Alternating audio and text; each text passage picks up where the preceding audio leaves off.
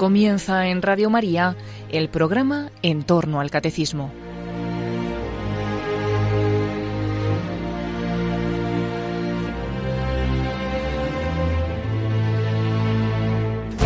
Como resumen de las catequesis sobre la Iglesia que el padre Luis Fernando de Prada está haciendo en su programa sobre el Catecismo de la Iglesia Católica, les vamos a ofrecer en varios sábados la reposición de varios programas del Compendio del Catecismo que dirigieron en Radio María hace unos años el padre Roberto Visier y el padre Mario Ortega.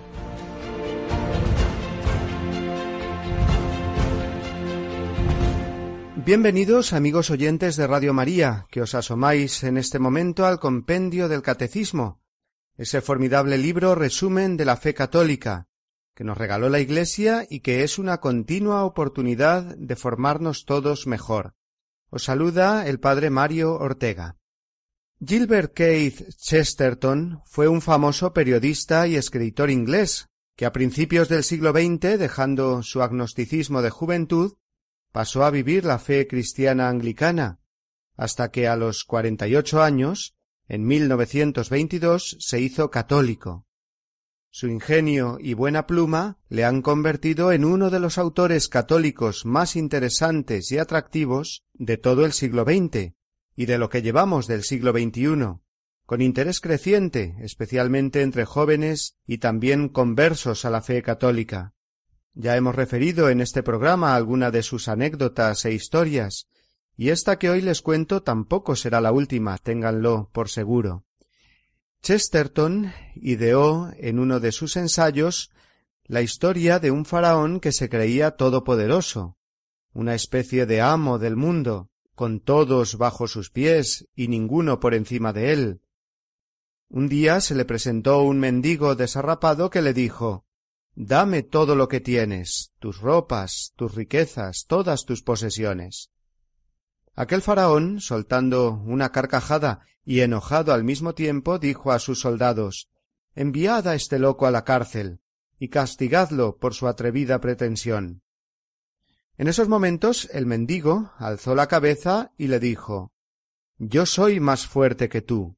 Yo soy el tiempo.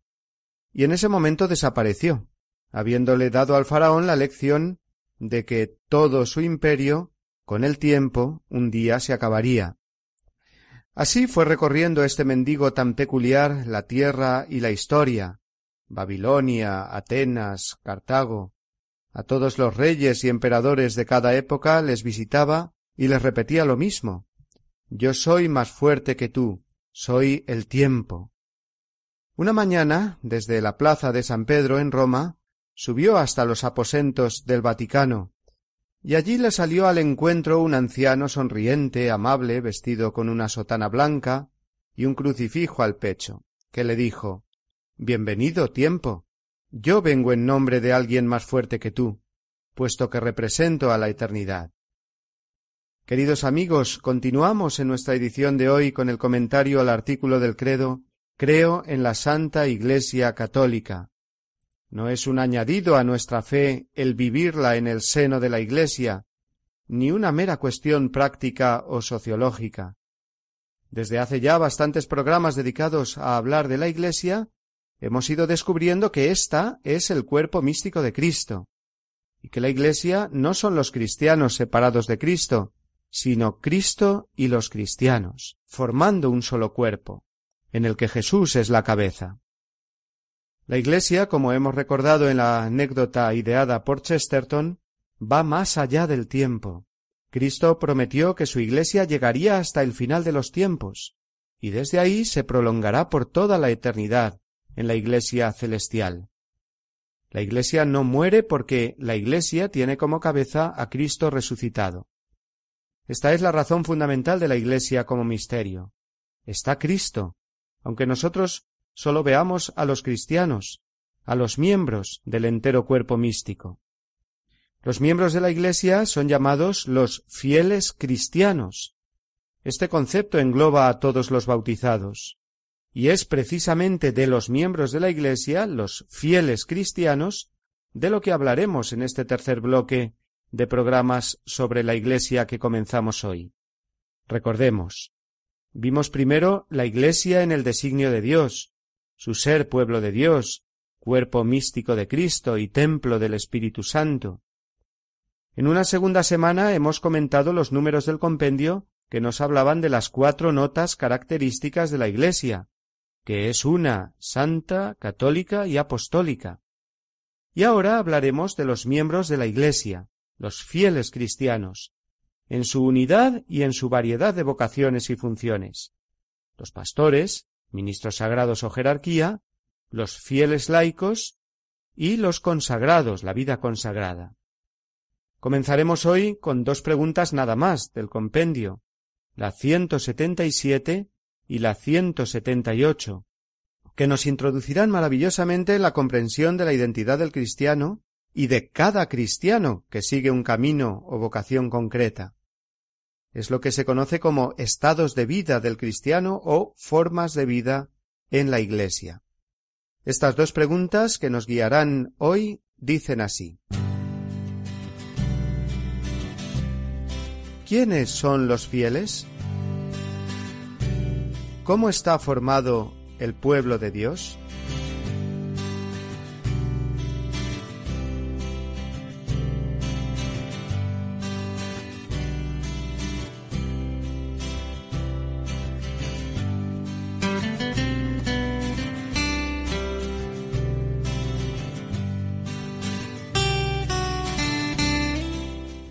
Nombre de fieles viene de fe, fides en latín, término del cual viene también la palabra fidelidad. Es importante que tengamos esto en cuenta antes de dar una definición precisa, técnica, de fieles cristianos.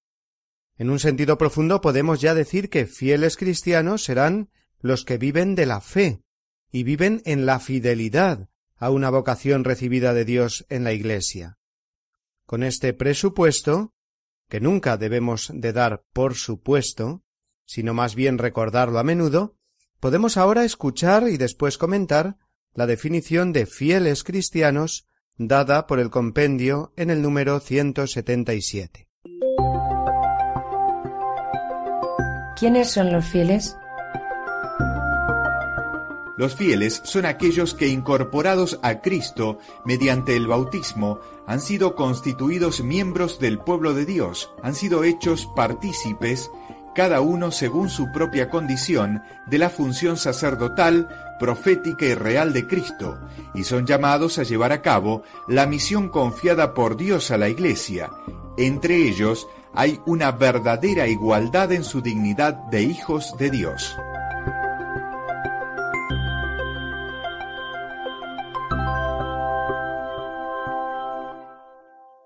La definición de fieles cristianos que acabamos de escuchar está tomada del Código de Derecho Canónico en los cánones 204 y 208, que a su vez recogió la enseñanza del Concilio Vaticano II, concretamente la Constitución Lumen Gentium 31 y 32.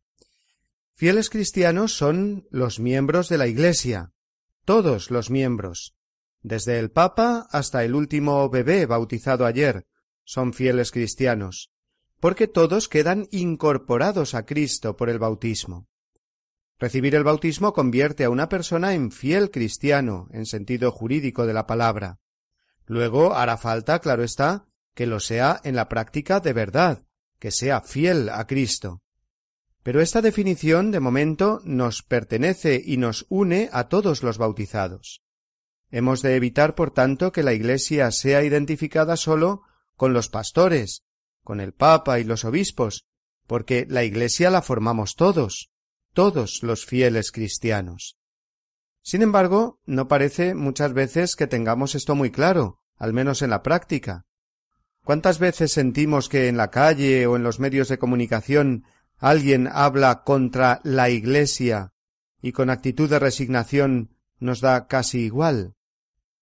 Si alguien habla mal de mi familia, ¿Me hago el sueco pensando solo que es problema de mis padres?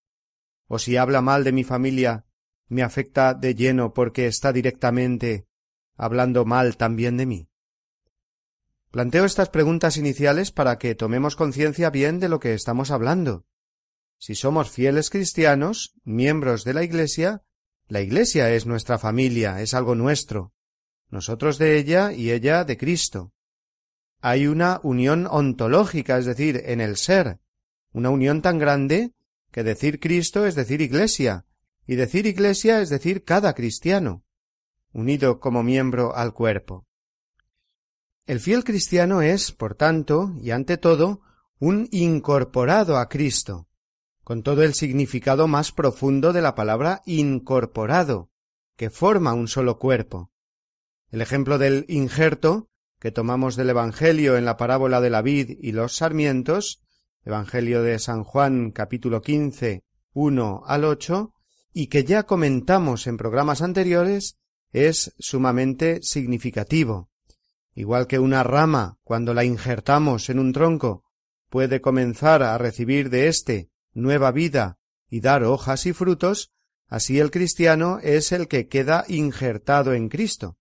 Él es la vid, los cristianos los sarmientos. En este sentido debemos preguntarnos una y otra vez si nos consideramos realmente fieles cristianos, es decir, miembros vivos de Cristo en su Iglesia, si somos verdaderamente conscientes de que el cristiano ha de ser imagen de Cristo en el mundo, porque está injertado en él. San Pablo nos lo expresa de un modo tremendo cuando dice Vivo yo, pero no soy yo, es Cristo quien vive en mí. Vivo en la fe del Hijo de Dios, que me amó y se entregó por mí. Gálatas 2.20. Vive en la fe del Hijo de Dios. Hemos dicho que la palabra fiel viene de fe. Luego, el que vive de la fe en Jesucristo, hasta el punto, como dice San Pablo, de decir que es Cristo quien vive en él, ese será auténticamente el fiel cristiano. Esta incorporación a Cristo se produjo el día de nuestro bautismo, se acrecentó con la confirmación y se mantiene viva por la comunión eucarística. En un mundo tan individualista como en el que vivimos, puede uno creer que puede ser cristiano eh, a su aire, sin depender de nadie, ni siquiera de Cristo, a quien procuro seguir por lo general sí, pero a cierta distancia, con margen suficiente para que, si en algún momento la fe me causara dificultades o problemas en el mundo, pues me la quito como me quito una chaqueta y ya está. Así se produce la separación entre la fe y la vida, o dicho de otra manera, la fe la utilizo como un medio para mi propio interés egoísta. O, tercer modo de decirlo, no soy un verdadero fiel cristiano porque no soy fiel a Cristo en todo momento. La unión vital con Cristo es, pues, la primera y principal característica del cristiano, de ahí se derivarán todas las demás notas que definen al fiel cristiano, que hemos escuchado en la respuesta 177 del compendio. Pero será después de una primera pausa musical cuando continuemos con nuestro comentario.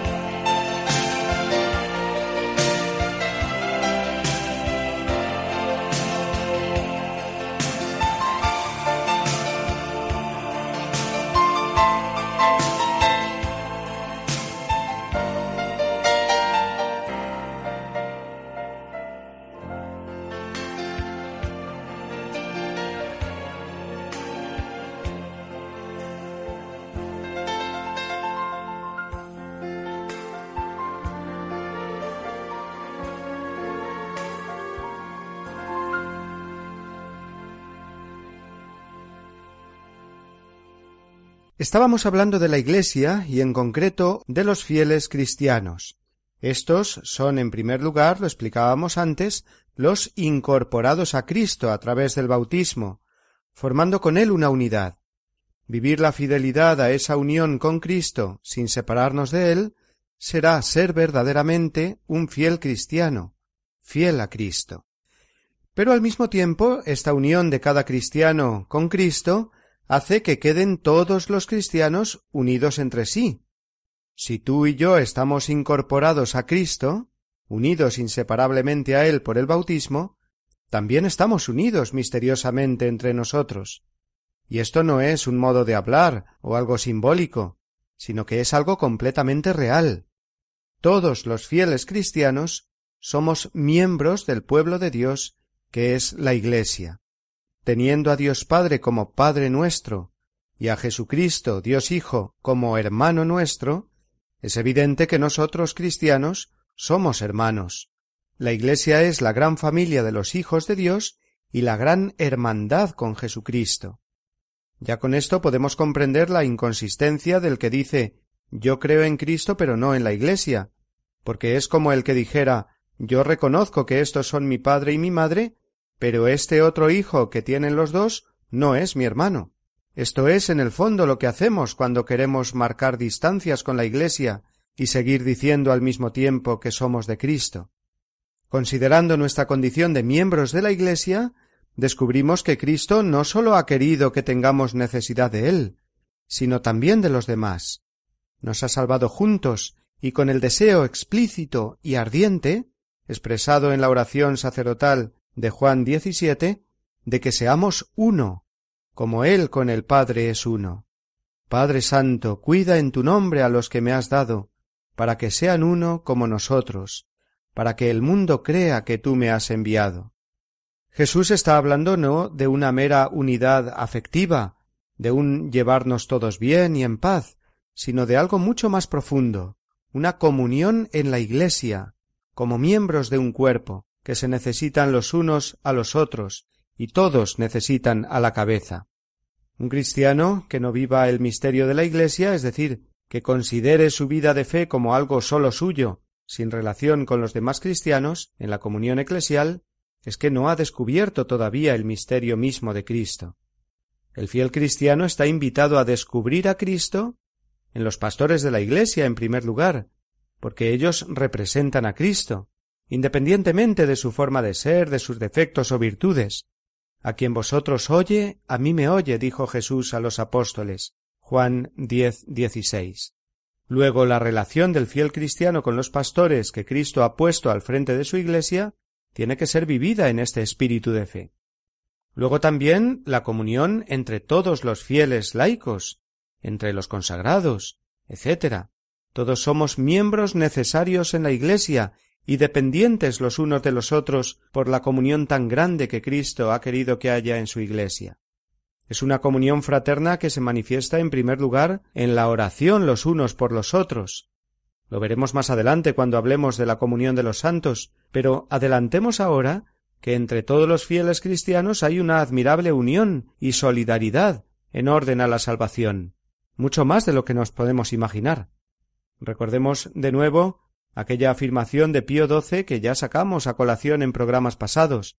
Aquel pontífice enseñaba que la salvación de unos dependía incluso de las oraciones y de los sacrificios de los otros.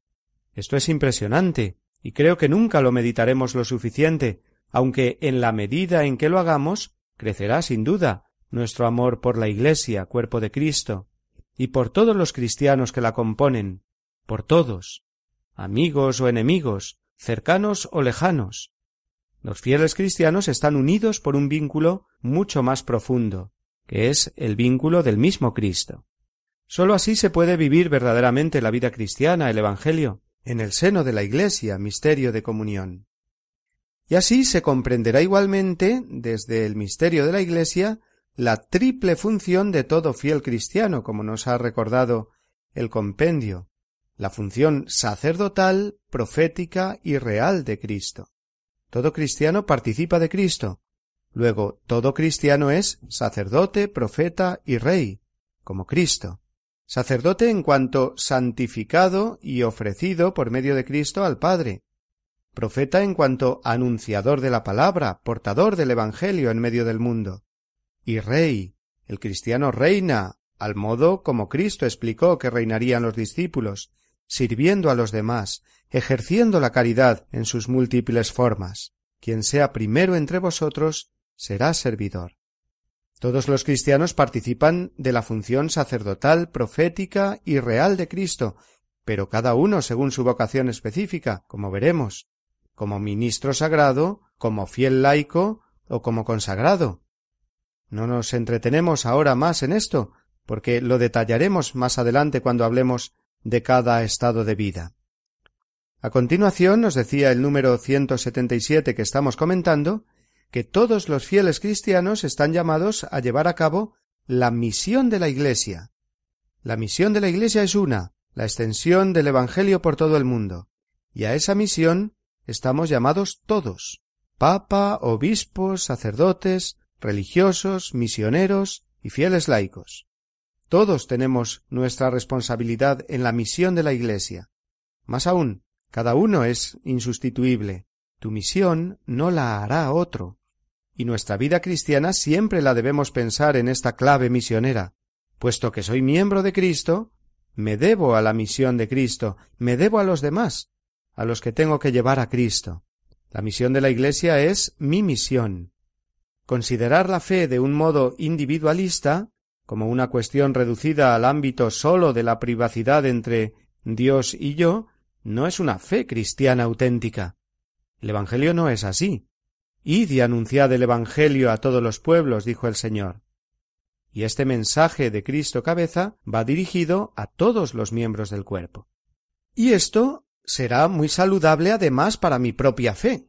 Tenemos que pensar cuando flojea nuestra fe si esto no es porque no estamos siendo apóstoles, misioneros, si nos hemos cerrado en nosotros mismos, porque la fe se fortalece dándola. A mí me gusta decirlo así, la caridad que viene en ayuda de la fe, es decir, que reavivando nuestra conciencia de ser misioneros, de ser portadores del Evangelio, sea uno sacerdote, religioso, laico, etc., esto siempre le fortalecerá a uno en su propia fe. Por la fe ejercemos la caridad, ciertamente, pero la caridad fortalece a la vez la fe. La caridad viene en ayuda de la fe. Y qué maravilla cuando sabemos además que en esta misión de mostrar a Cristo al mundo no estamos solos, porque formamos ese gran ejército, equipo, familia, llamadlo como más os guste, que es la Iglesia, y que mi misión, puesto que es la misión de toda la Iglesia, es compartida y también sostenida y alentada por los demás miembros de la Iglesia. Por último, la respuesta 177 que venimos comentando termina hablando de la igual dignidad de los fieles cristianos. No hay cristianos de primera y de segunda, sino que todos los cristianos son de primera, independientemente de su vocación o misión concreta dentro de la Iglesia. Igual de hijo de Dios es el Papa que el niño recién bautizado, igual de cristiano es el sabio teólogo que el parroquiano más humilde o ignorante. Cierto que debemos hablar de la excelente dignidad de determinados ministerios o vocaciones dentro de la Iglesia, pero no debemos olvidar que antes de ser, eh, no sé, obispo, sacerdote, consagrado, etc., se es cristiano, y que éste es el principal título, el que recibimos todos por igual en el bautismo. Todos seguro que hemos visto alguna vez eh, un cuadro mosaico con esa representación de Cristo Pantocrátor en el centro y a sus lados distintos santos de todo tipo y condición. Me refiero a esas escenas normalmente del juicio o de la gloria, donde se ven esos coros de ángeles y santos, y entre los santos los artistas representan juntos a papas, a reyes, a hombres humildes, a abnegados misioneros, a fervorosas religiosas, a seglares, pero todos, en definitiva, a ese mismo nivel, porque está representando esa común dignidad de los hijos de Dios. Todos ellos, los que allí vienen representados, han sido buenos hijos de Dios, cumpliendo cada uno la vocación a la que ha sido llamado, vocaciones diversas, distintos ministerios y funciones, como veremos en la pregunta que viene después, pero todos con una común y principal dignidad, la de ser hijos de Dios y miembros de la Iglesia. Las demás dignidades dentro de la Iglesia harán referencia al ministerio sagrado o a alguna función de gran responsabilidad dentro del cuerpo de la Iglesia, pero nunca habrán de ser entendidas como una negación u oscurecimiento de la dignidad común del fiel cristiano de ser hijo de Dios. Pero hagamos de nuevo otra pausa antes de entrar en la segunda pregunta del compendio que hemos dicho que comentaríamos hoy.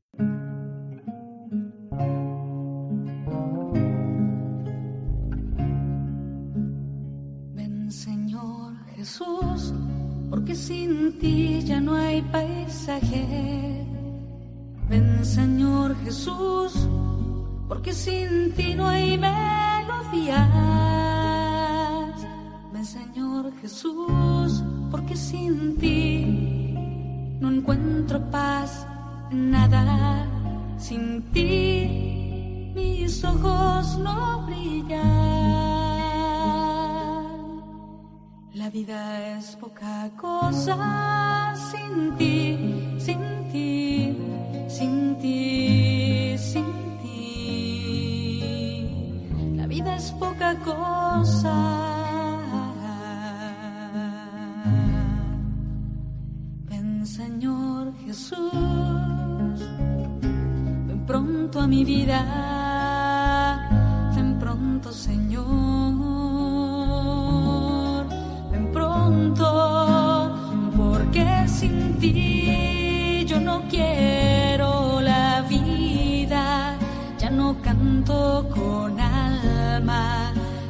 manos no sirven, ya no escucho latidos, ya no abrazo con fuerza, mi corazón no se ensancha, mi sonrisa no es plena. Y todo sin ti, nada vale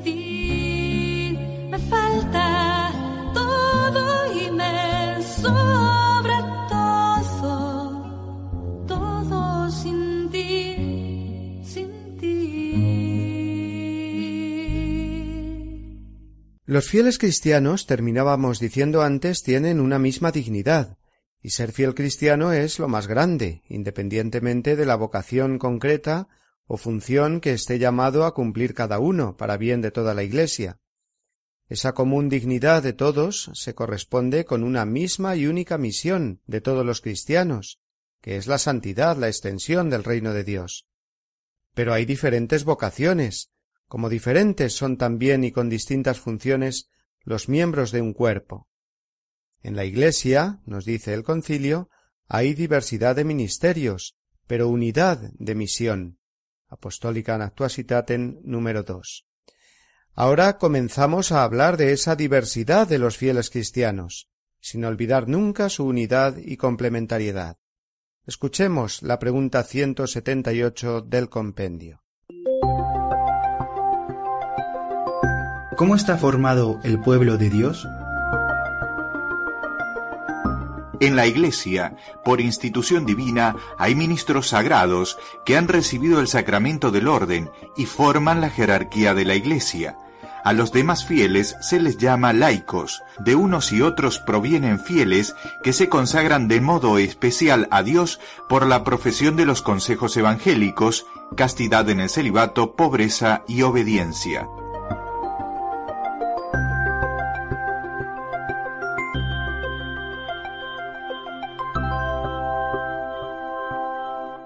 Los fieles cristianos son llamados a ejercer en la Iglesia funciones diversas, como respuesta a una vocación o llamada personal de Dios a cada uno de ellos. Así, la respuesta del compendio que acabamos de escuchar nos dice que Cristo mismo instituyó el ministerio sagrado, es decir, a los pastores de la Iglesia, la jerarquía. Son fieles cristianos, ovejas del rebaño de Cristo, que sin embargo son llamados por él, buen pastor, para pastorear en su nombre el rebaño. Efectivamente, el Señor instituyó el ministerio sagrado en los apóstoles, a los cuales dio el poder de actuar en su nombre, configurándolos con él, como cabeza de la Iglesia. En los apóstoles Jesucristo instituyó la jerarquía de la Iglesia. Y este ministerio apostólico se ha transmitido a los obispos a través del sacramento del orden, sacramento que tiene otros dos grados, como veremos en sucesivos programas, el presbiterado y el diaconado. Luego, he aquí una primera diversificación entre los fieles cristianos, establecida como tal por el mismo Jesucristo. Los pastores de la Iglesia o ministros sagrados que se diferencian de los demás fieles, a todos los cuales denominamos en sentido amplio laicos. Una segunda diversificación, de la que también nos ha hablado este número 178, la constituye la llamada vida consagrada, con la que algunos fieles cristianos, ministros sagrados o laicos, siguen el camino de los consejos evangélicos. Expliquemos brevemente esto del camino de los consejos evangélicos, porque le dedicaremos un programa entero cuando hablemos de la vida consagrada como único tema. De momento conviene que sepamos distinguir bien entre el camino de los mandamientos y el camino de los consejos. Y para ello acudamos a aquel famoso pasaje del joven rico, que se encuentra en Marcos diez diecisiete y siguientes. Un joven se acercó a Jesús, preguntándole qué tenía que hacer para alcanzar la vida eterna. Y Jesús le contestó muy claramente Cumple los mandamientos. Y le fue enumerando los mandamientos que ya conocemos, porque no son otros que los diez de la ley de Dios. Aquel joven respondió al Señor que ya los cumplía. Era bueno, fiel, iría al cielo porque cumplía los mandamientos. Pero aquel joven vio cómo Jesús lo miró entonces fijamente, con amor, y le dijo leo ahora del pasaje paralelo en San Mateo Si quieres ser perfecto, anda, vende todo lo que tienes, dáselo a los pobres, y tendrás un tesoro en el cielo. Luego sígueme.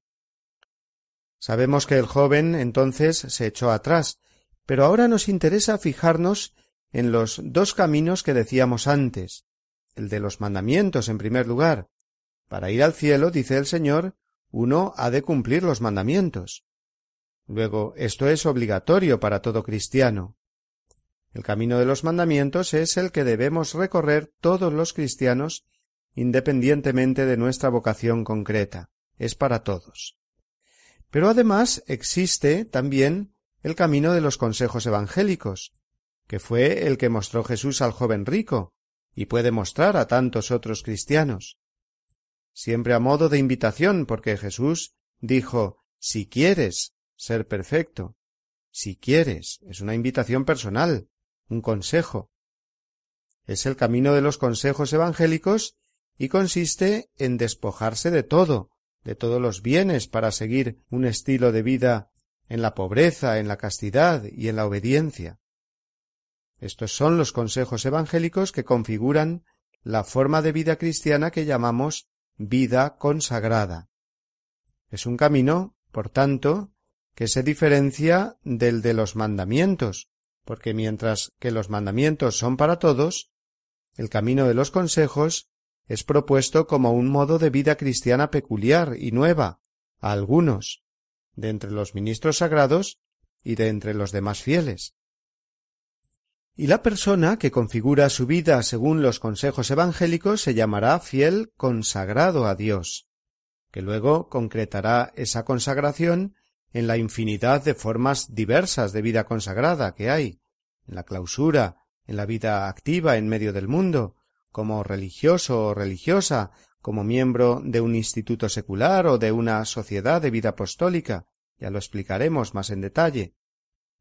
Todos ellos dando un especial testimonio de la primacía de Dios y de las promesas de la vida eterna, puesto que, como dijo Jesús, con su renuncia efectiva y voluntaria a los bienes legítimos de este mundo, están forjando un tesoro en el cielo, y por lo tanto están señalando al mundo de una manera muy elocuente esa vida eterna a la que Dios llama a todos.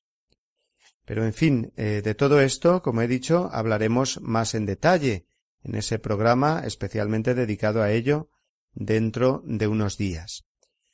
De momento ya hemos comprendido mejor esa diferenciación entre ministros sagrados, personas consagradas y los fieles laicos, que son aquellos, también dedicaremos un programa completo a ellos, que viven en medio del mundo los compromisos del bautismo, e intentan extender el reino de Dios en las circunstancias ordinarias de la vida, siendo testigos vivos de Cristo en el mundo, de la familia, en el trabajo, en la cultura, en el arte, la educación, la economía, la justicia, la política, etc., llevando a todos esos ámbitos de la vida la luz del Evangelio, siendo como fermento o levadura en medio de la masa.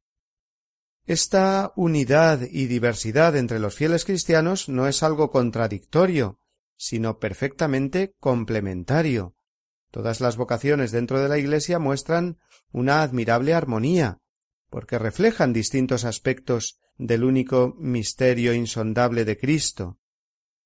Dice Juan Pablo II todos los estados de vida, ya sea en su totalidad como cada uno de ellos en relación con los otros, están al servicio del crecimiento de la Iglesia. Son modalidades distintas que se unifican profundamente en el misterio de comunión de la Iglesia y que se coordinan dinámicamente en la única misión. Eh, son palabras de la exhortación Christi Fideles Laici número 55. Unidad y diversidad entre los fieles cristianos. La unidad es bella, pero si es unidad en la diversidad, eh, mejor aún. Es como un jardín. Resulta más hermoso el jardín que con muchas flores diversas en tamaños y colores nos ofrece una unidad armónica y bella a la vista. La diversidad no sólo no perjudica la unidad, sino que la refuerza. Pues así en la Iglesia. No estamos ahora sino recordando aquella enseñanza de San Pablo de la que hablábamos en el programa sobre la Iglesia, cuerpo místico de Cristo. Ahora hablando de los miembros concretos de la Iglesia, releemos de nuevo aquellos pasajes, Primera Corintios 27 y siguientes. Vosotros sois el cuerpo de Cristo, y sus miembros cada uno a su modo.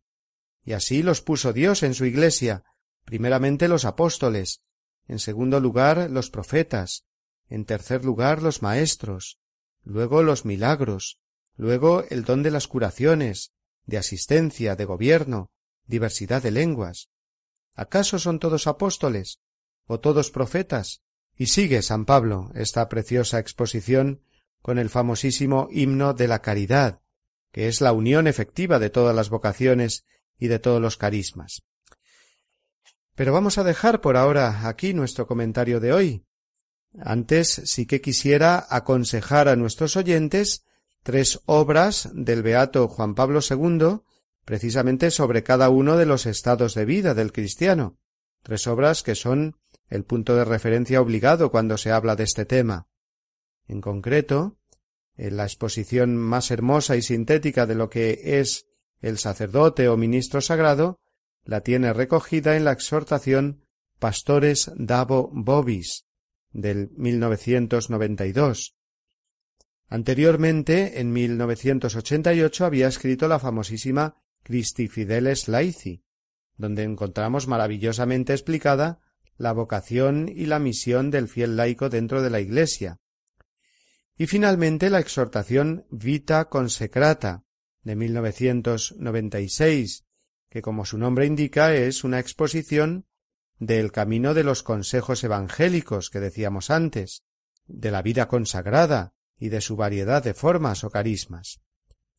Terminemos, a modo de conclusión, con alguno de los textos de estos documentos que acabo de citar, tres párrafos concretamente, que nos compendiarán lo que durante este programa hemos ido comentando.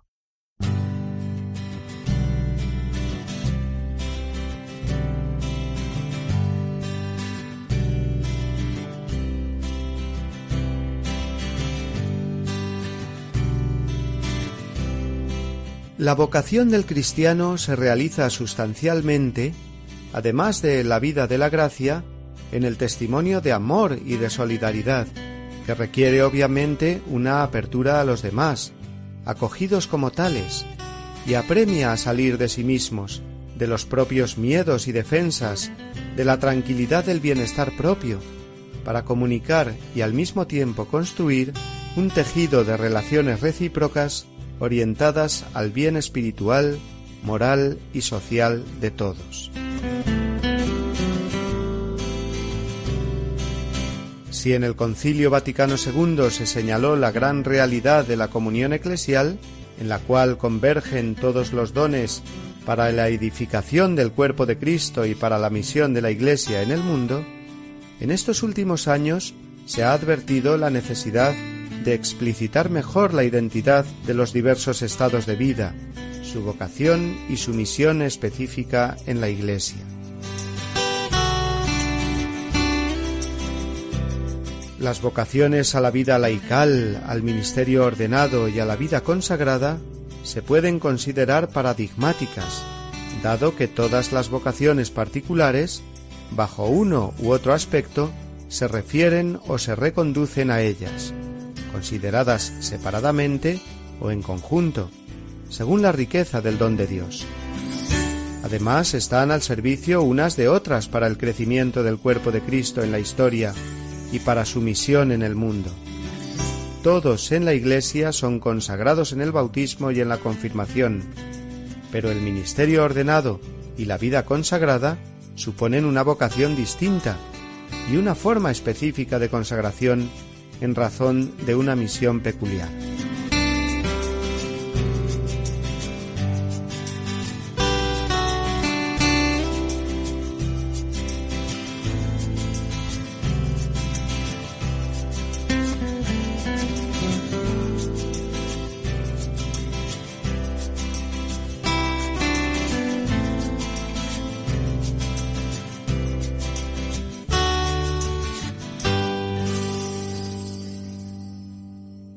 La bendición de Dios Todopoderoso, Padre, Hijo y Espíritu Santo, descienda sobre todos nuestros oyentes, sobre sus seres queridos y os acompañe siempre. Finaliza así en Radio María el programa En torno al Catecismo. Como resumen de las catequesis sobre la Iglesia que el Padre Luis Fernando de Prada está explicando en su programa sobre el Catecismo de la Iglesia Católica, les vamos a ofrecer en varios sábados reposiciones del programa Compendio del Catecismo que dirigieron en Radio María hace unos años el Padre Roberto Visier y el Padre Mario Ortega.